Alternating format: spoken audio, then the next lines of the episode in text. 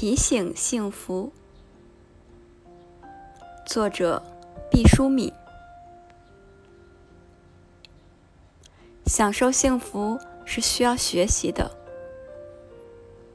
当幸福即将来临的时刻，需要提醒。人可以自然而然的学会感官的享乐，却无法天生掌握。幸福的韵律，灵魂的快意同感官的舒适，像一对孪生兄弟，时而相傍相依，时而南辕北辙。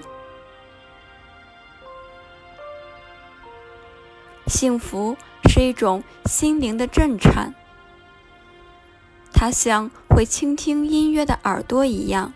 需要不断的训练。简言之，幸福就是没有痛苦的时刻。它出现的频率并不像我们想象的那样少。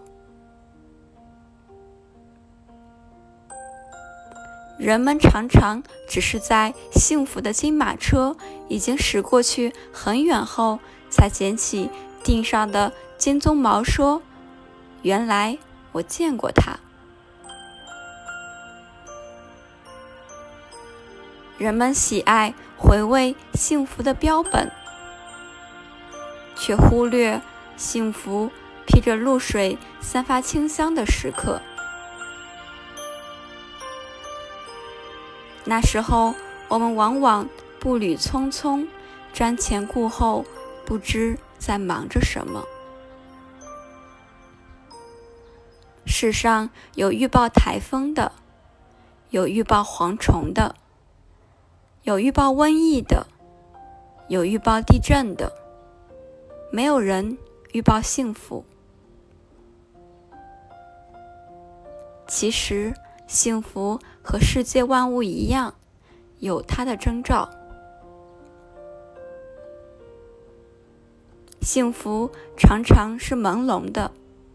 很有节制的向我们喷洒甘霖。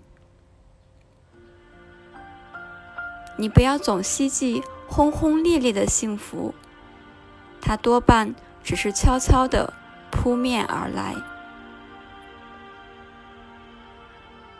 你也不要企图把水龙头拧大，幸福会很快的流失。你必须静静的以平和之心。体验幸福的真谛。幸福绝大多数是朴素的，它不会像信号弹似的在很高的天际闪烁红色的光芒。它披着本色外衣，温暖的包裹起我们。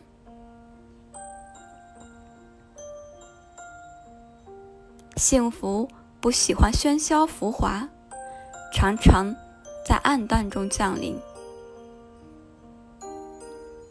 贫困中相濡以沫的一块糕点，患难中心心相印的一个眼神，父亲一次粗糙的抚摸，女友一张温馨的字条，这都是千金难买的幸福啊！像一粒粒缀在旧绸子上的红宝石，熠熠夺目。幸福有时会同我们开一个玩笑，乔装打扮而来。机遇、友情、成功、团圆，他们都酷似幸福，但他们并不等同于幸福。幸福汇集了他们的衣裙，袅袅婷婷而来。走得近了，揭去帷幔，才发觉它有钢铁般的内核。幸福有时会很短暂，不像苦难似的笼罩天空。如果把人生的苦难和幸福分至天平两端，苦难体积庞大，幸福可能只是一块小小的矿石。但指针一定要向幸福这一侧倾斜，因为它是生命的黄金。幸福有梯形的切面，它可以扩大，也可以缩小，就看你是否珍惜。